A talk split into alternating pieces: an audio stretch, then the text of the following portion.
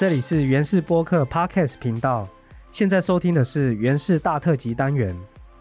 我们邀请来自不同领域的朋友，一起讨论原住民族的公共议题，从原住民族的观点思考台湾社会的下一步。今天我们要来聊的是今年六月在宪法法庭延迟辩论展开的希拉雅族证明事宪案的议题。特别邀请的来宾是蔡维哲蔡律师，我们欢迎蔡律师。大家好，我是永信法律事务所的蔡维哲律师。我的身份比较特别一点，是我是西拉雅宪法诉讼里一百多人关系人的诉讼代理人，就是他的律师的意思。那我也有出席这个六月二十八号延迟辩论的开庭，很高兴在这边跟大家 say hello。谢谢蔡律师今天来到我们原氏播客。那在我们今天的主题进入之前呢，让我小小的工商服务一下，也就是我们今天这一集节目，其实是由财团法人原住民族文化事业基金会，为了八月一号原住民族日这个纪念日。我们在上岸的平台有联合很多跟原住民族相关的 podcaster，发起一个 podcast 的线上策展活动。那主题叫做“原味哒哒哒”，大是阿美族语的“走吧”的意思。这个策展呢，就是要和大家一起在原住民族日这个历史一刻，透过这些节目，认识更多我们共同生活在这块土地上所发生的事情。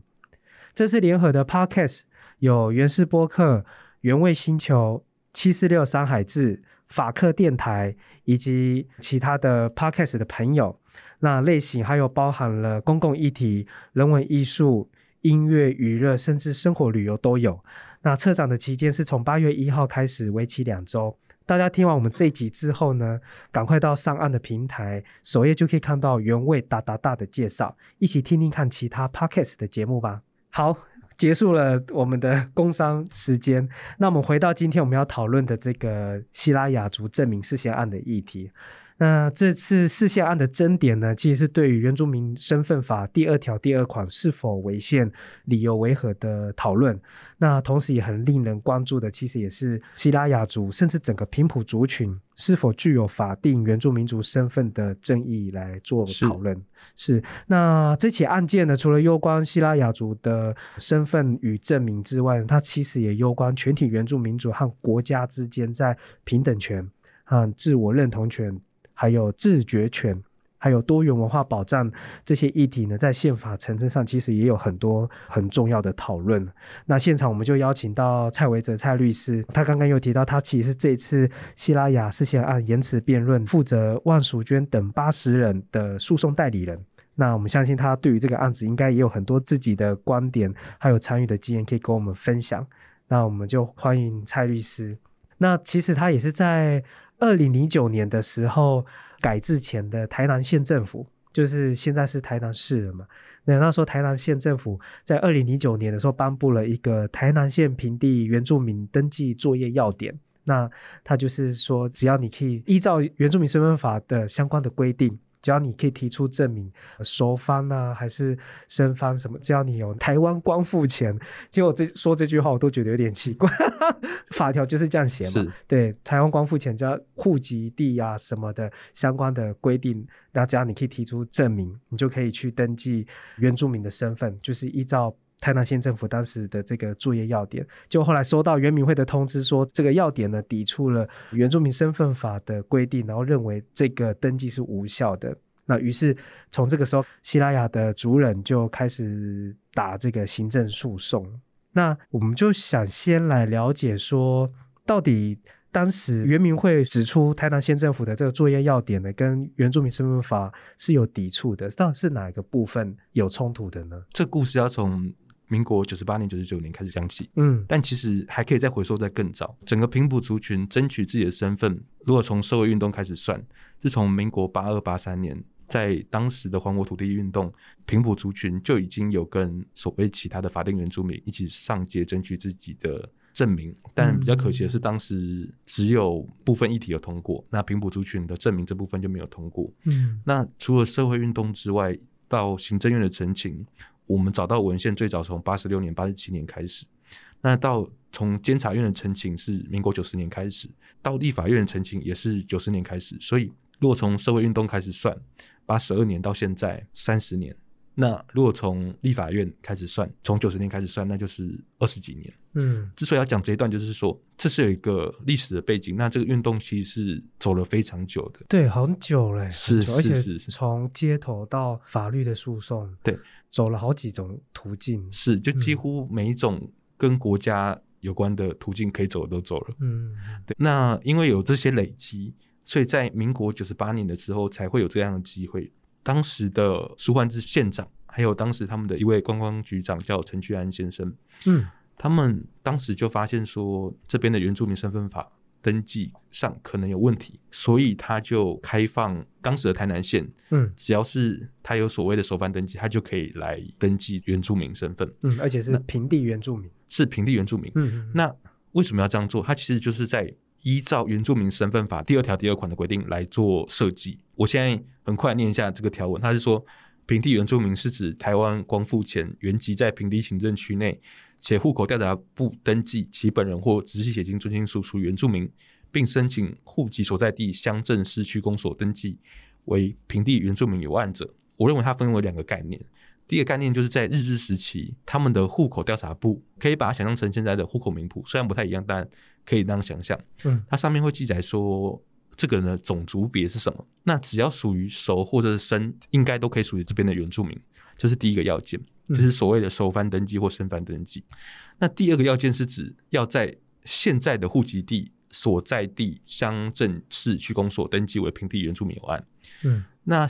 苏万之他们就认为说，那我就开放登记。嗯，既然开放了登记，开放了这些西雅族人在户籍所在地的区公所登记为平地原住民，哎，那他们当然就成为原住民了。嗯，那因为他有符合那个法律要件，对对对对对，他有日治时期的收收翻登记，他的直系血亲尊亲属，对对，反正就是他的阿公阿妈或者是在上一辈。嗯，对，所以他就符合这两个要件。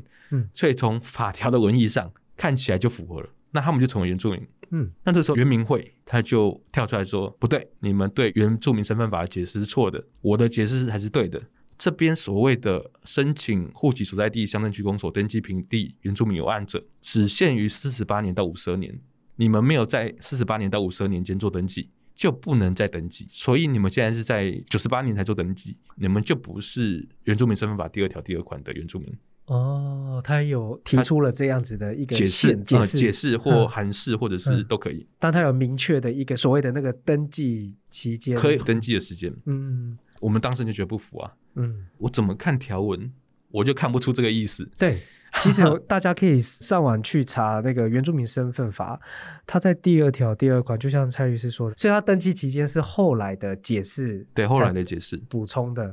但他也并没有写说哪个时间，没有，对对对，没有没有没有没有。当然，他有一些解释方法，有一些为什么他觉得应该只能限于四十八年到五十二年的期间。嗯，譬如说，他主张说根据立法理由有这样子写。嗯，对，那这个就是他的主张。那对现在的法律诉讼比较不是太重要，所以我就不用详细讲。但反正原民会就是主张说四十八年到五十二年间登记有案的才算，所以我们当时就不服啊，那就去告。那告的过程就是一开始都输，那后来终于跟一审的法官帮我们申请释宪，过了两三年之后，才有六月二十八号的宪法法庭的延迟辩论程序。嗯，一开始就有设想到说这个案子有可能会走到宪法违宪的地步吗？就我了解，应该是有。哦，你们在好几年前期就有这个预备。呃，我是后来才加入的，啊对对对，但当初的陈俊安局长他就是在想，哦，这可能要走到宪法诉讼，哦，对，就觉得现行的法规都没有办法处理这个争议。这边可能要稍微岔题一下，就是就像我刚刚讲，这个法条看不出来要四十八年到五十二年间登记，嗯，所以我们在前期的诉讼都一直主张说，可以立刻按照现在的法规来规定，因为这些人已经符合现在法律的要件，那你就应该让他登记。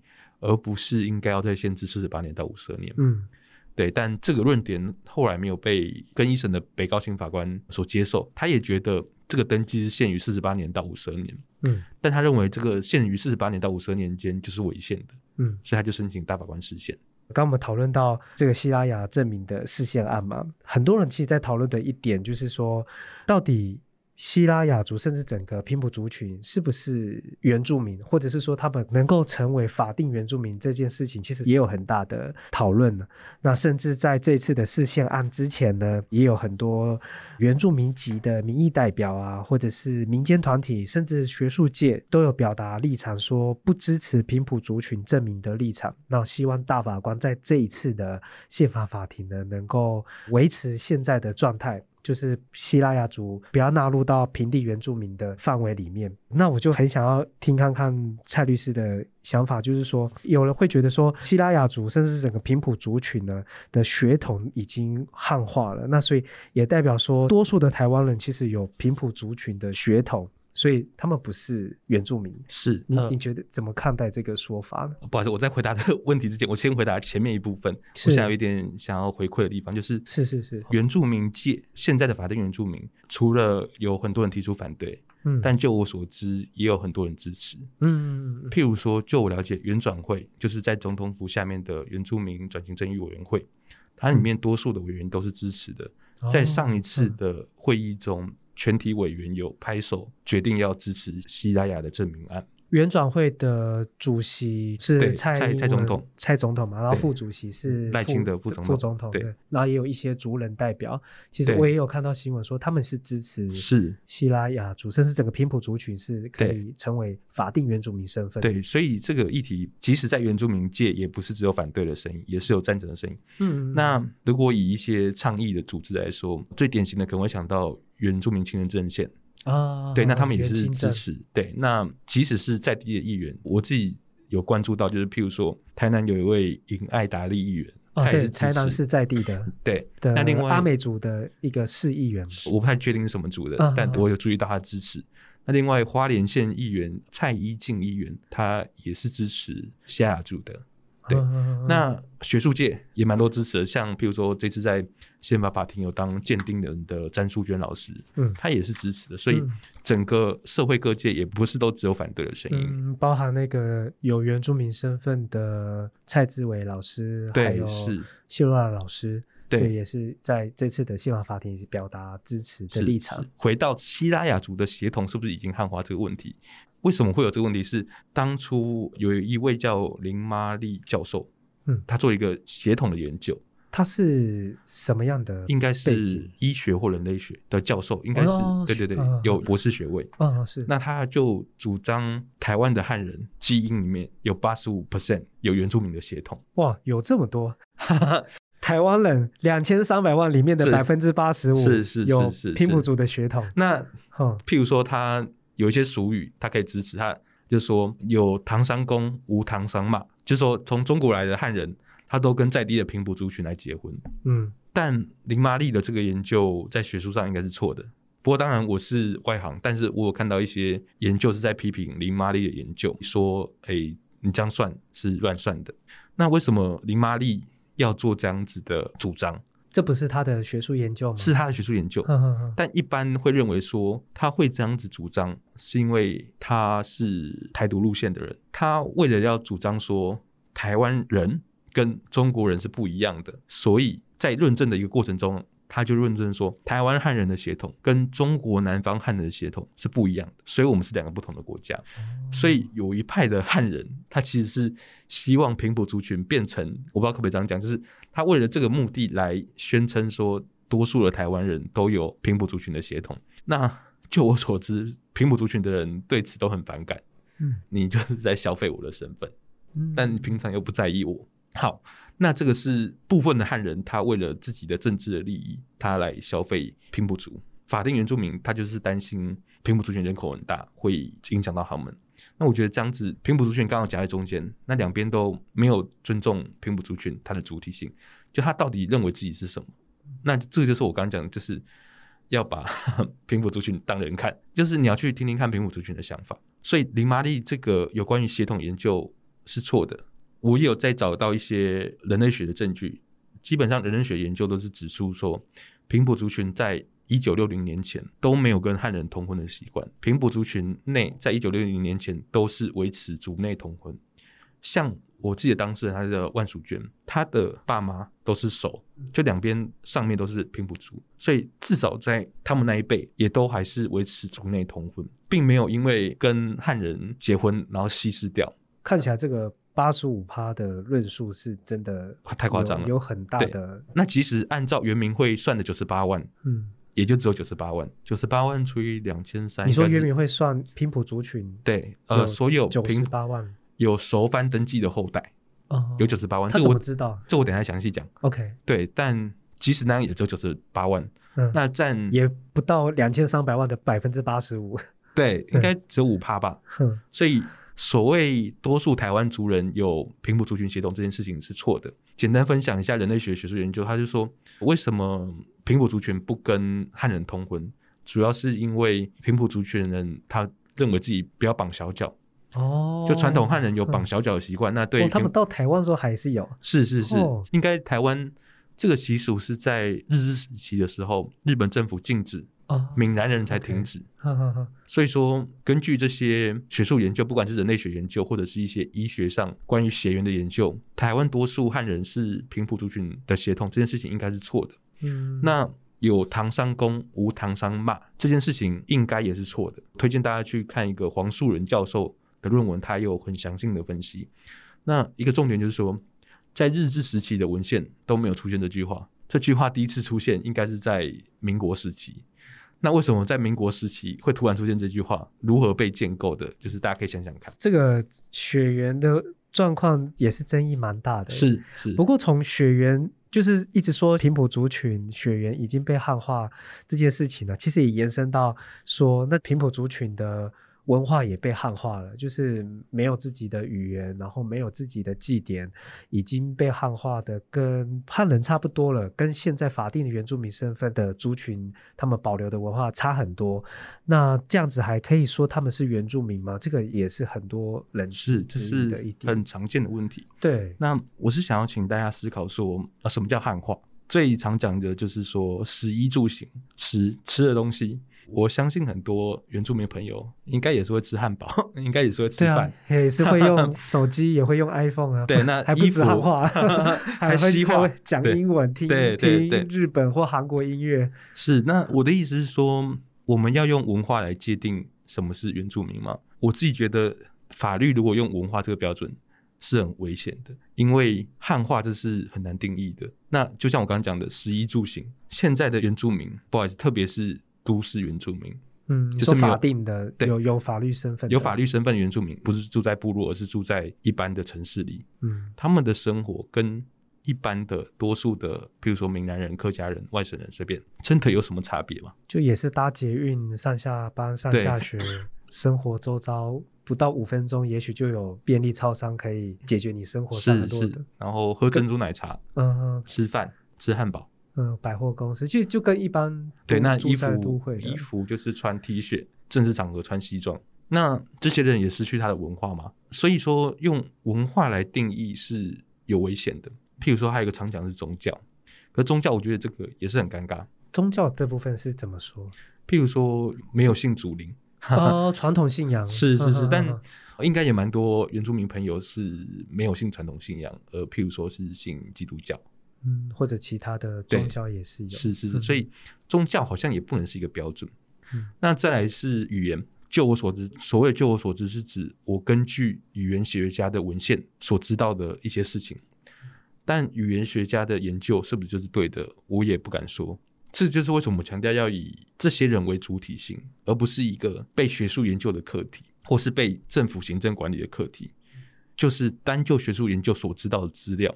巴仔族跟格哈乌族，他们语言是相通的，但不管怎样，他们可能各自认为这是巴仔，一个认为这是格哈乌。嗯，他们的语言从以前到现在完全没有断掉。哦，所以到现在还完全没有断掉。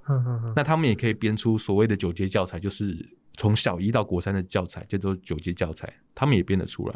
那这个就是一个很可怕的事情。有个平埔族，就是巴仔或格哈乌，他还有完全的保留自己的语言，但是。他不被我们的国家承认为原住民，嗯，他没有办法享受到很多原住民才享有的语言的权利，譬如说，在学校里教这个语言是没有办法教的，我自己是对这件事情还蛮激动的。嗯，因为假如说不继续帮他们，他们真的很有可能这个语言就会灭绝。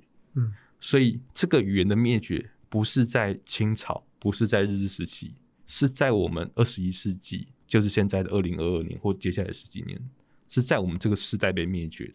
嗯，那这件事情对我来说很可怕。我们会担心生物多样性，台湾云豹灭绝了，嗯，台湾黑熊要灭绝了，但我们却没有人去注意这个八仔或葛哈乌他们的语言也陷入同样的危机，而原民会竟然还敢说这些人不是原住民，那对我来说这是很可怕的事情。刚讲完第一种是，就我所知，学术界认为完全保有语言的就是八仔跟格哈乌，那第二个层是西拉雅语，西拉雅语是个曾经灭绝的语言。哦。对，怎么说曾经灭绝是都没有人会说。是，如果我理解没错，应该是在清朝末期。哦，那也很久以前，日或日治初期的时候灭绝的。但在这二十年，透过我们的一些族人的努力，嗯，它重新复活了。哦，很厉害，是很厉害，很厉害。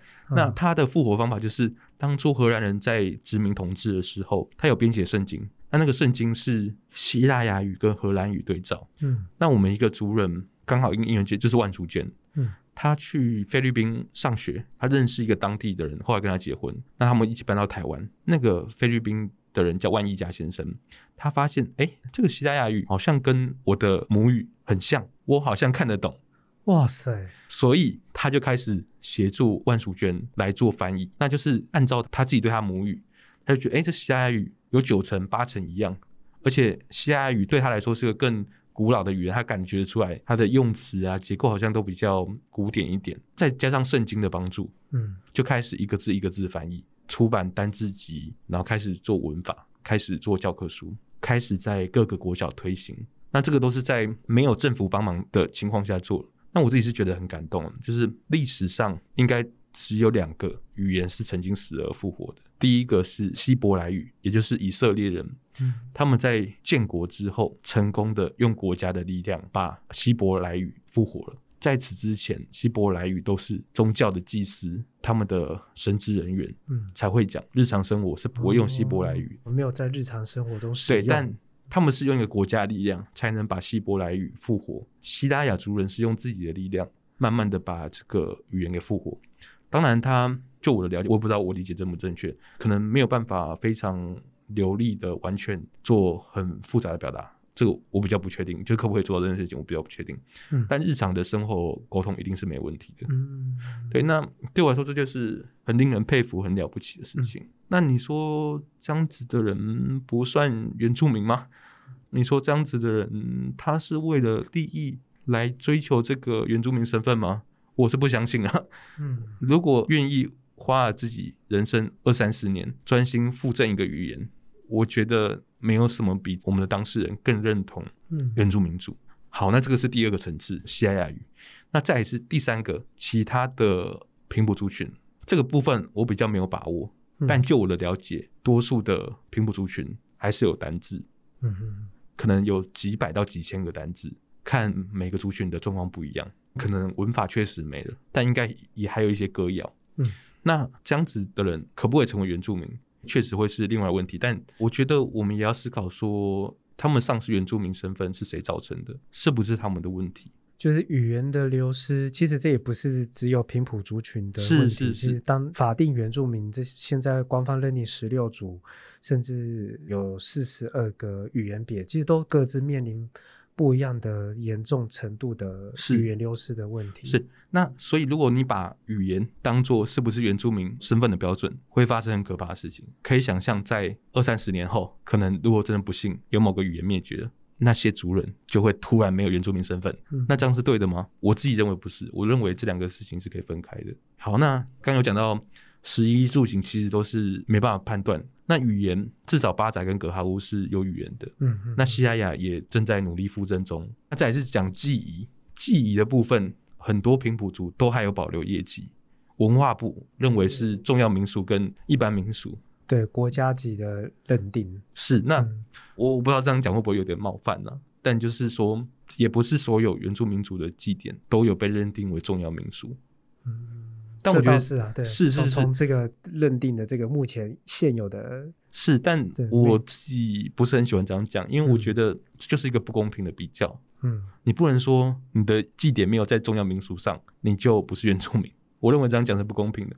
不好意思，我再举一个例。嗯，我们应该也不会说没有情面、没有文面的人就不是泰雅族的族人。我觉得这样讲是很不公平的事情。可是情面或文面，它也是泛泰雅族的重要文化。如果你这样子去问一个泰雅族人，我觉得这是很难过的事情。就是你把一个不是他错的事情，然后说你没有文化，所以你不是原住民。嗯嗯嗯。那我自己觉得是很不公平的。所以第一个是我认为说夏族的文化并没有完全的丧失，它还有记忆，还有语言。那第二个是我也认为说用文化来判断一个人是不是原住民是很不公平的事情。还有一个部分是说这些表达不支持的立场呢，有提到一个说法是。政府就是像我们刚前面提到的，在四十六到五十二年期间，其实有开放族人可以去做登记的准许登记期间。对对对对对。那过了那段期间，现在才说要再做登记。其实他有一种解释是说，那当时你没做登记，就表示你不愿意当原住民，所以你已经早就做了选择了，所以现在就不能 回头再做登记的这个动作。等于说你已经自愿抛弃身份，对对，这是一个常见的论点，叫自愿放弃论。嗯，但是我们思考这件事情，就一定要回到当初的脉络。嗯，按照我们现在找的资料，台南市政府是没有做公告的，就他没有贴一个布告栏在台南市政府说：“哎，你们要来登记。”你说在四十六年到五十二年前那个时候，台南市政府没有做这个公告哦，更没有做公告。对，所以这是台南市政府，他就不知道啊。是是是，那更不用说把这个信。寄到每个人家中来告诉你，因为老师说公告哪有人会去看？有人会无聊到去看市政府的公告吗？我是不会啊，我也不相信有人会。哎，那怎么知道当时四十六年、五十二年台南市政府并没有做公告动作？是怎么知道这件事情的？因为公告都会有一些行政流程，会有一些内部存档。那台南市政府当时陈居然局长他就去翻以前的资料，嗯，然后发现都没有做这个动作。都没有做这个行政公文的流程，所以他们就判断说当时没有公告。哦，在记录中并没有留下这样子的记录。记录，对对对，所以没有公告。那我认为比较合理的标准是要送达，你至少要寄一封挂号信到我家里，说，哎，你要来办登记哦。嗯，如果你没有办登记，你就不能办了。我觉得标准至少要这样子。你要剥夺一个人的身份，你可以不用跟他讲嘛。嗯，对，那这是第一个。那第二个是说，其实当初的人平埔族群。有登记的那些人，应该是整批被抓去市政府登记，或市政府去他们的部落去登记。嗯，就是我刚讲那个，当初也不是大家去看公告所以去登记，其实就是政府官员去每个人的家中去问你要不要登记。他可能知道那边有个部落，他就去那边询问。当时不被认为是原住民的人，他就可能没有去那个部落。嗯，第二个问题是说，这个登记同时要登记你是平地原住民，还要登记族别。对，所以就发生很多贱民登记的事情，譬如说。格马兰就登记在阿美族名下，少族就登记在周族名下。哦，因为他要有一个族别嘛。是，那这个就很尴尬。我们可以想象一个故事，可能是：好，西亚雅族人真的知道这件事情了，他去登记，他就觉得奇怪，那里面怎么没有西亚雅族？那我又不觉得我是那九族传统九族的任何一族，而且在比较早的年代，可能首班跟升班之间是有互相不喜欢的。嗯，他也不会认为自己是那九族的那一组。他当然想说，哇，那我当然不登记。嗯，格马兰跟少族，就他当初选择登记是为什么？是他难道就他认为他自己是阿美族吗？应该也不是，应该就只是选择先做原住民身份登记。但这个就是一个违反我自我认同的登记。嗯，所以有一派的人，像王泰生老师，他就认为说，当初这些人就算有收到通知、有收到公告，他们也不会选择去登记，因为他就觉得我就不是这九族的人，为什么我要去登记？嗯。第三个，我再讲一个学术研究。根据叶高华老师的研究，在民国三十四年的时候，还有做全体户口调查。日本快要结束之前，还有在做。那个时候，平埔族群多数还认为自己是首藩或平埔族。换中华民国统治的时候，在民国四十八年（一九五九年），他也有做全体人口普查，但是他没有平埔族，嗯，所以他就把平埔族丢到一个叫种族别未详。然后民国三十四年是。认为自己是平埔族，跟国民政府认为那个种族栏是未想拿来地图做比对，发现高度重叠。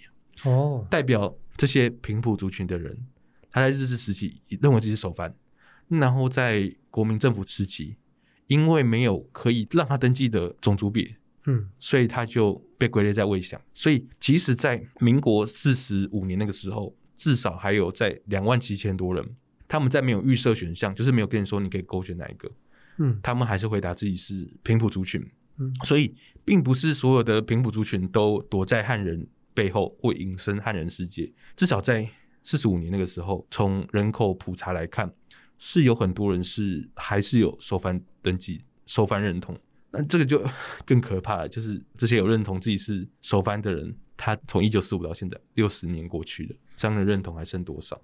九十八万的平埔族群成为原住民之后，会稀释掉现行的法定原住民的资源，这个也成为了现在很多人不支持平埔族群成为原住民的一个论点是，那我先来说一下这九十八万是怎么算的。那这个说法就是原民会的说法。但圆明会这九十八万的算法是没有公开资料的，也没有经过学术界的检验。他是说他从内政部是内政是内政部自己算的。哦。但一个科学研究应该是要公开的，你要讲你的研究方法是什么，你的资料来源是什么。啊，那这样子才才可以以招公信嘛。嗯。好，那我们都不管这些，就假设他讲的是对的，那他是怎么算？他就是去算说日治时期你是首番登记。那所有的直系血亲、卑亲属，就是所有的小孩，都算平埔族。那这样子算出来有九十八万人，这个算法为什么是有问题的？为什么它不能跟五十七万来比？因为五十七万就不是这样算出来的。五十七万的算法是你是生番，而且你要有认同，然后你有去做登记，而且至少在一县判事之前，你要从原父或原母姓，嗯，你才能成为原住民。所以这两个比较标准根本就不能比较，嗯。而且现在的原住民也有部分的收翻，那理论上这个数字要不要扣掉？原住民的收翻应该要从九十八万里面扣掉，那他有没有扣我不知道，只是应该要扣掉。那如果按照统一标准来算，法定原住民会有多少人？这个是我不知道的事情，但我自己有个估法，可能会有两三百万人。我估法是这样子，在日治时期。根据台大历史系周婉瑶教授的研究，这个详细我写在我的书状，那大家可以去看我们这个关系人的书状。嗯嗯嗯。日本时期他有做七八次的人口总调查，每一个时期生番的人口数大概是首番人口数的二点五倍到二点八倍之间。嗯，所以说不管怎样，生番人口数都是首番的，我们就算二点五倍或三倍，讲三倍比较简单。有可能现在的法定原住民是假设大部分是生番，是五十八万人。然后平埔族却是一百万人嘛，这个显然不符合刚刚讲的三比一的比例。嗯，那根据原民会委托学者做的研究，现在平埔族群大概就是十万到二十万，这个二十万就跟刚的五十八万比，就大概是三比一。所以我觉得这二十万估的应该是比较准。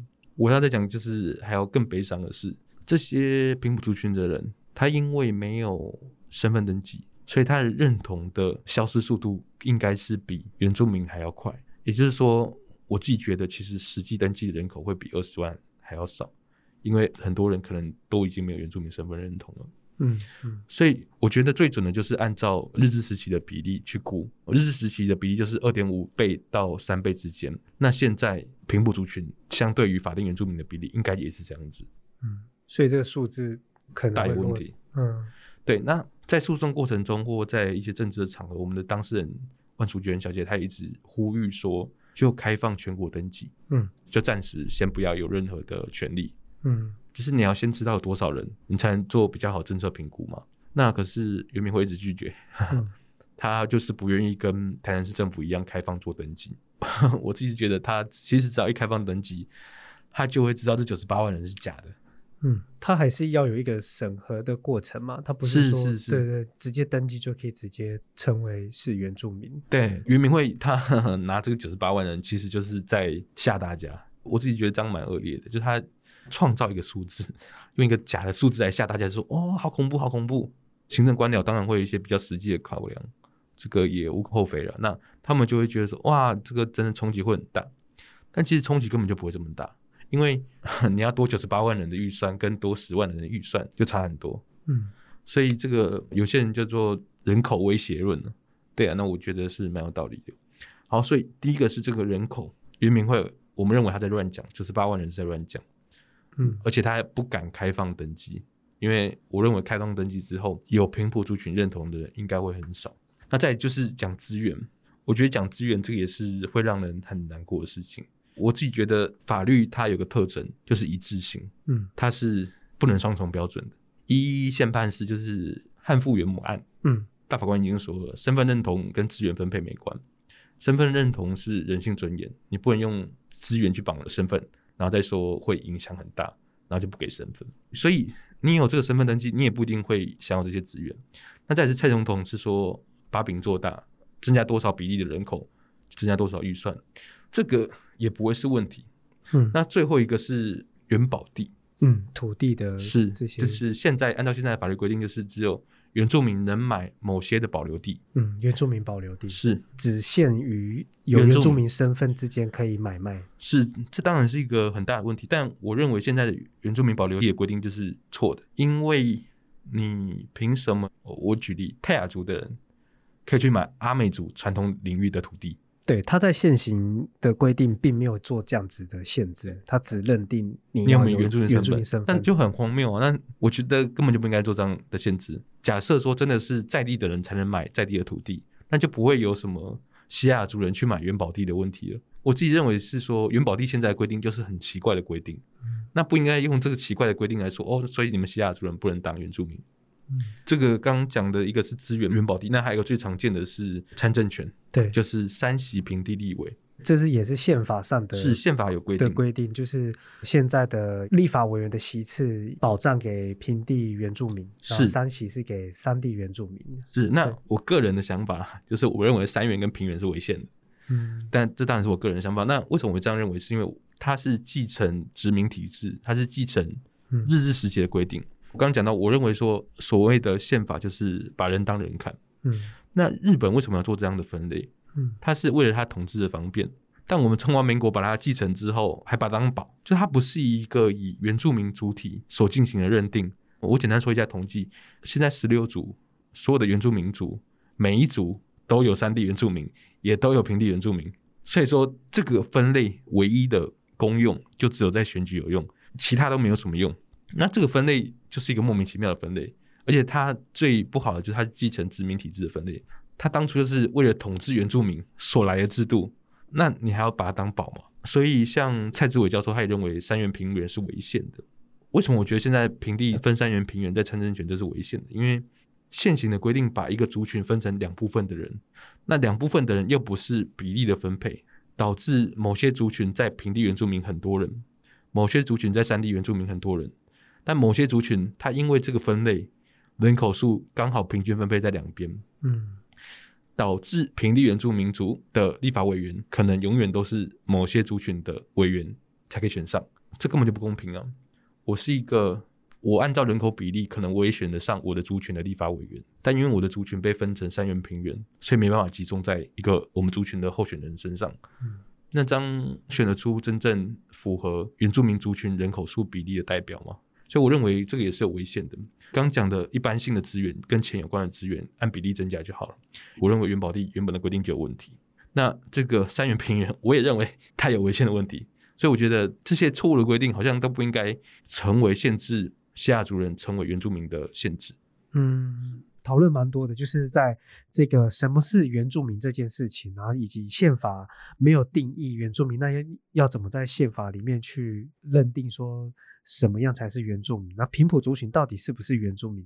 这些议题的讨论，其实有很多的这样子的过程。是，嗯，那蔡律师你会怎么看这样子的？第一个是说，为什么大家把最重要的讨论争点放在这里？是因为我们的宪法政策条文第十条第十一项、第十二项已经明白了说，宪法国家或者是国家要保障原住民的文化，嗯，或者是经济生活之类的。那所以说，只要西亚族是宪法上原住民族，那国家跟宪法就应该要保障西亚族的语言跟文化。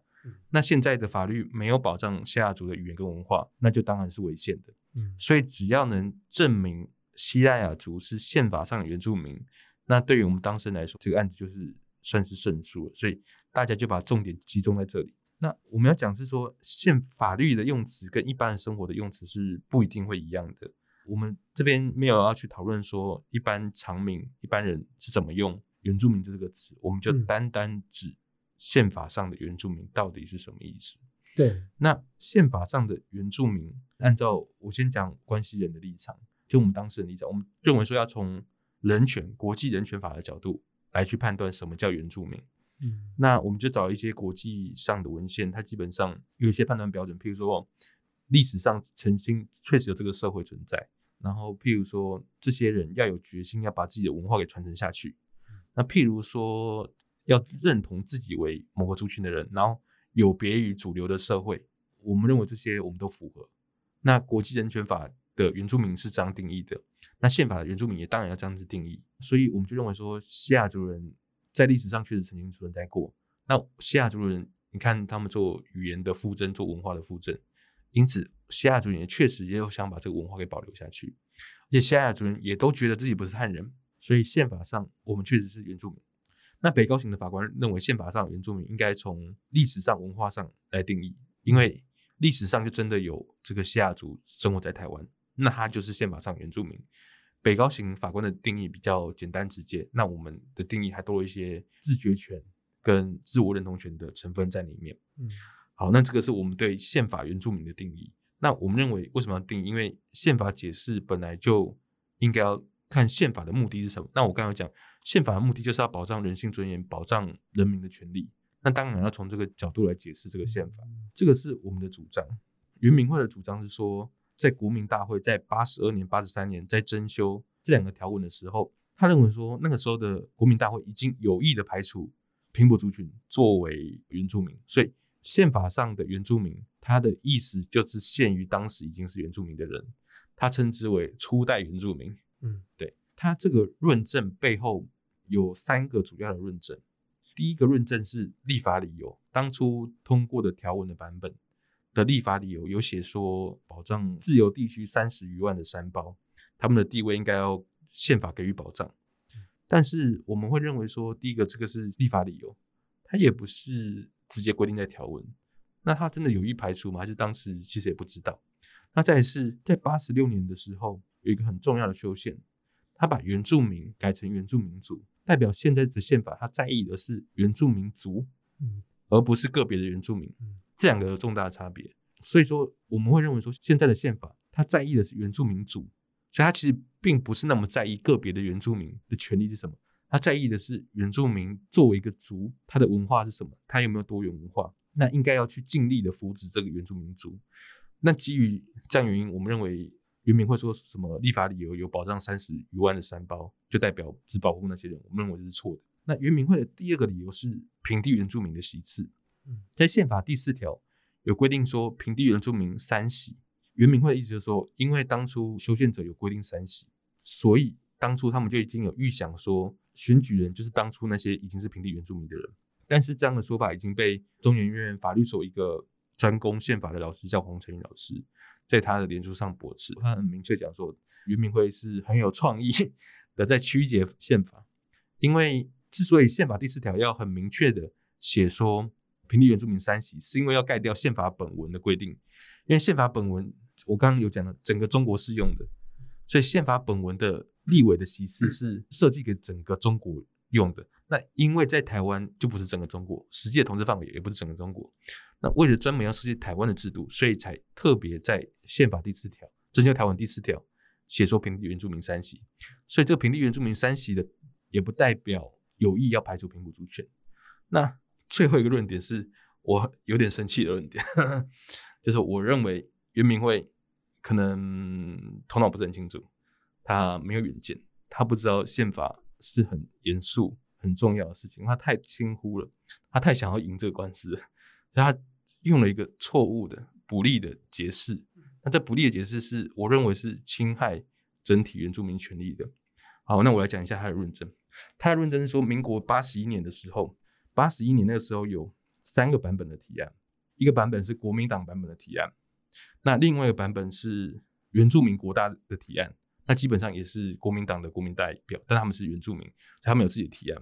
那另外的提案是民进党版本的提案。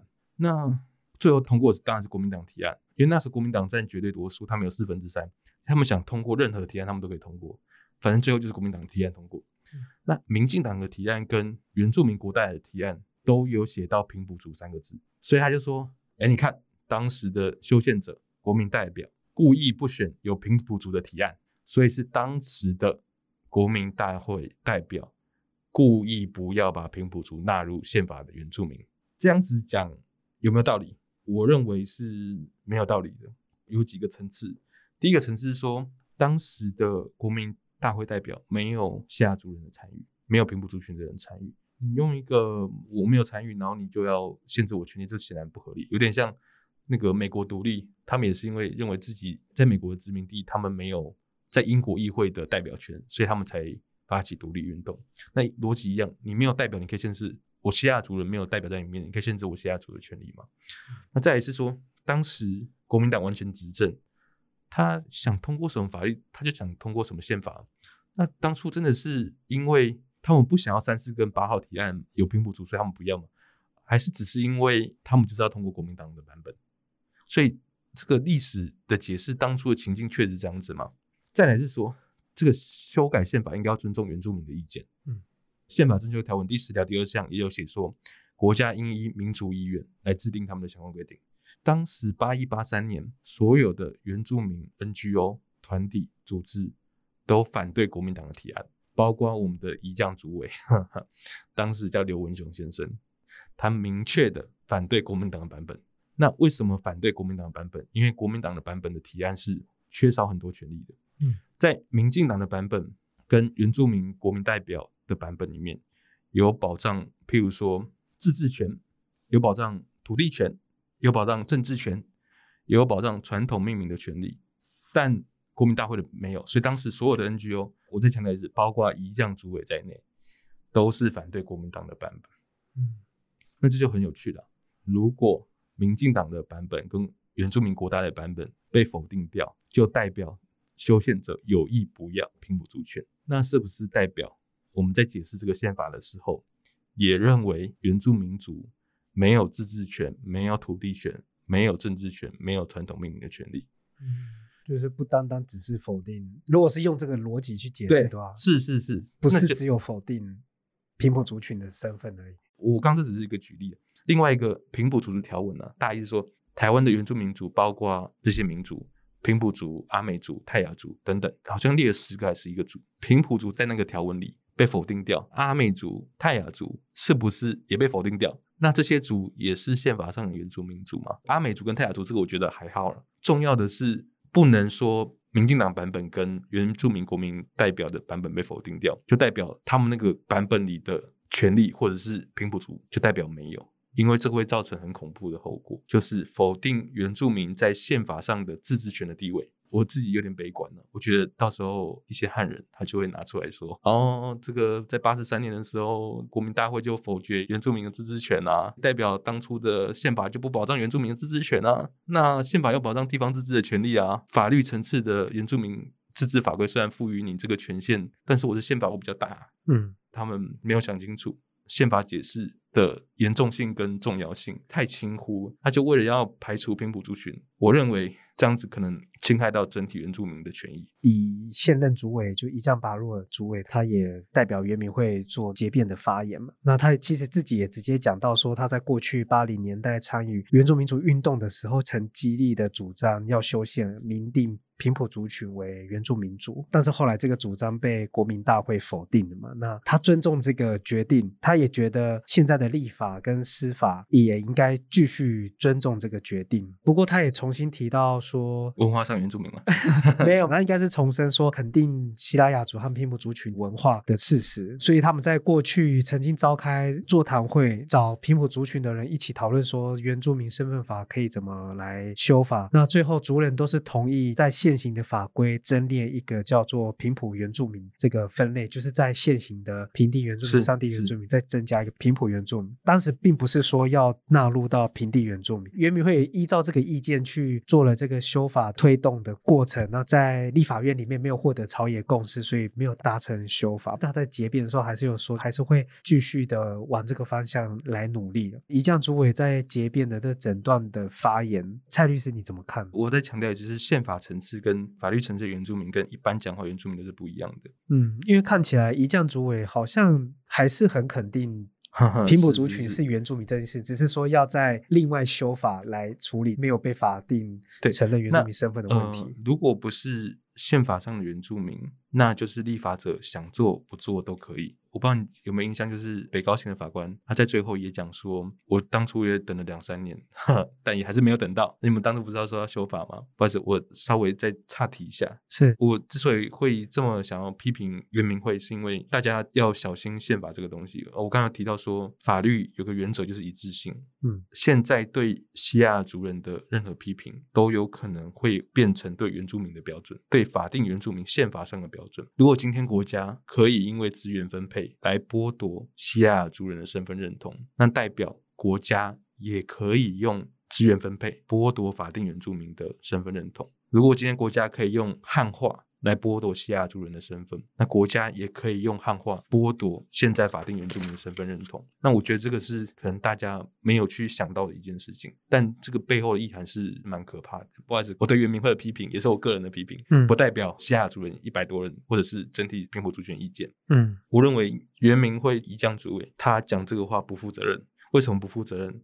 民进党从二零一六年就开始完全执政，他说要修法，拖多久？拖了六年。到现在就六年了，这样说得过去吗？他是完全执政，两届都是完全执政，都有国会多数。那再来，一将说立法院没有办法通过，这也是错的，因为在二零二零以后，行政院从来没有把原住民身份法的修法草案提出过行政院外。我这边可能要解释一下立法制定修订的规则。一般来说。立法委员也可以提案，但是立法委员通常会等一个行政院的版本，因为行政院才有最多的资源，所以像这种重要的法律都一定会有行政院的版本出来。嗯，但是从二零二零以后，原住民身份法就没有出过行政院所以说二零一八到二零二零间，确实是因为立法院没办法通过。嗯，二零二零之后就是行政院连送都没有送。所以在立法院的层次里，民进党是完全执政，他要负责；在行政院的层次里，二零二零之后，行政院就没有送出版本了，根本就不是他讲的立法院在卡关。那这是第一个不负责任。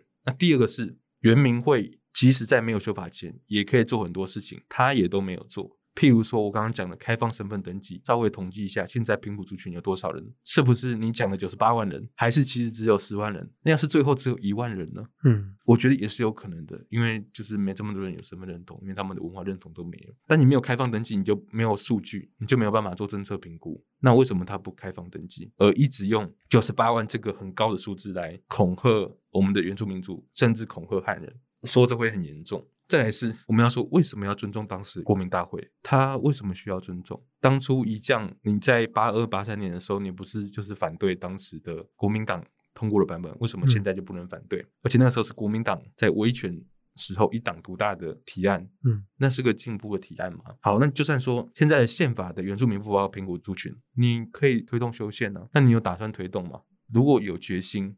那你就推动修宪了，可是显然没有嘛。他连最基本的原住民身份法都不愿意送出行政院，他怎么可能会像他讲的，认为宪法上应该要包括原住民，只是要修宪？实际上他就是认为宪法上原住民不包括平埔族群，所以他才不提修宪嘛。如果他真的像他讲的，还是八十二年、八十三年有理想的他，那他可以提修宪案呢？为什么他不提？那最后再讲到，他说，二零一七、二零一八年的时候，平埔族群我们的关系人大部分都支持原民会推出的法案，嗯，叫做增列平埔原住民，嗯，那另以法律定制。我觉得是个很恶劣的讲法，我我讲的不客气一点，我觉得是很邪恶的说法，嗯，很恶劣、很邪恶的说法。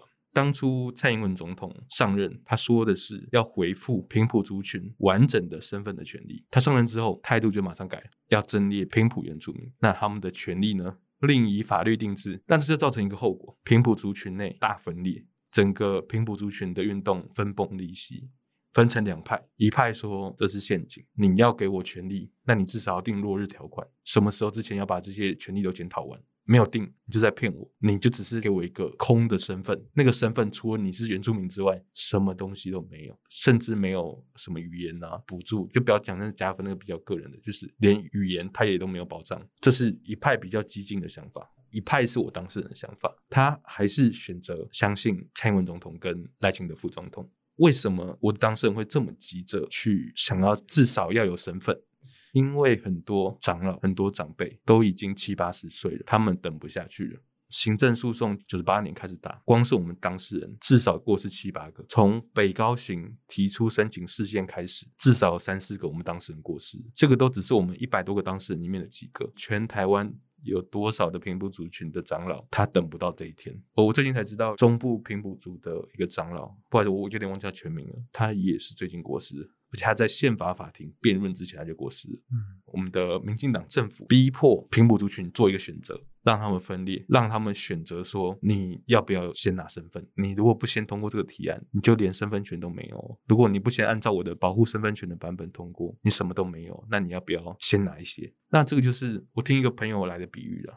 就是棒球运动者，他只想要打出全垒打，所有权利都拿到。如果没有，就是歧视。那我的当事人是他想说，安打也可以，先上一垒再说。我至少先拿到一些。我们族群的长老不用再感到自卑，不用再感到难过。那我们的语言至少可以慢慢有些钱进来，可以有些补助，然后可以编教材，可以把快要灭绝的语言，嗯，先保护下来。其他的权利比较不是那么重要，没关系，先等一下。你不跟政治人物合作，原住民身份法要再拖十年、二十年，那个时候语言会不会灭绝？长老会不会过世光了？很痛苦的决定啊！那我们当事人选择了平埔原住民，那还要被原民会主委这样消费？嗯。当初在做那个决定是一个受限下的决定，一个不得已的决定，但他却说的是我们自愿的，怎么可能是自愿的？其实就我当事人来说，重点是原住民，反正我就是要当原住民，我们就不是汉人，这个我觉得是关键。然后你提到说希腊雅族也跟台湾人就是想要获得证明一样，其实我觉得那段我大概理解你想要讲的就是台湾在国际上是是得不到国际的承认的这个现状一样，希腊雅族是愿意跟台湾人一起努力，渴望能够用自己的名字跟大家一起。为这个社会努力，这样子蛮好奇，是说你会选择用这样子的内容在宪法法庭当时这样的发言，你的用意是想要获得更广大非原住民的群众得到更多的共鸣吗？我我想是的，因为嗯，这严格来说，它不是个法律认证。嗯，它不是个宪法论证，不是我们说宪法要怎么解释的一个方法，它是一个对台湾人的呼吁。我们是同一个国家，宪法规定说同一个国家的国民要怎么互相彼此对待，觉得作为一个国民应该要享有什么样的权利，这个就是平等权。我们是想说用一个同理的方式来让大家想象西雅族他到底面临的困境是什么，他没有办法用自己的名字被隐藏、被消失，那这个真的就太像台湾在联合国的处境了。因为种种的因素，台湾不能用自己的身份加入联合国。西亚族人跟其他平埔族群，因为种种原因不能加入原住民大家族，同样都是身份认同，我觉得这个根本就是一模一样。台湾自己国家内容许这样子的事情发生，那台湾有什么脸可以去跟其他国家说我们很可怜，你要尊重我？其他国家就想说，哦，我们有利益考量，啊，你们家里的原住民不是也是这样子吗？因为利益的考量，所以可以不把西亚族人变成原住民。那其他国家为什么要讲人权？为什么要讲正义？我因为利益考量，我可以不让你。以一个国家的身份出现在联合国，我可以不让你参加 WHO，即使有 COVID 这么严重的疫情，你还是不能得到联合国的资源。我最想要讲的是说，原住民身份认同权，宪法法庭要处理这个问题，它不会只处理到原住民的身份认同。他会处理到每个人的身份认同，因为他们是很类似的概念。他也不会只处理到原住民的平等权，他会处理到所有族群之间的平等权。我之前一直都认为说，台湾所谓的族群问题是闽南跟外省，但其实有更深族群的冲突，它是被隐藏的。假如说我们真的想要成为一个国家，假如啊，这个当然也不是一个一定要做的事情。那假如我们真要成为同一个共同体的国家，我们需要团结。我们要做的一定就是我们要把别人当人看，我们要平等的对待别人。如果没有这样子做，那人家为什么跟你团结？你都不把我当人看，那为什么我要认同这个地方？所以这个是我认为对汉人非原住民族群来说，为什么这个宪法诉讼是很重要的。今天我们非常感谢蔡维哲律师的分享。这里是原始播客 Podcast 频道，正在收听的单元是原始大特辑，由财团法人原住民族文化事业基金会所制作。我是古乐乐，我们下次再见。拜拜，拜拜。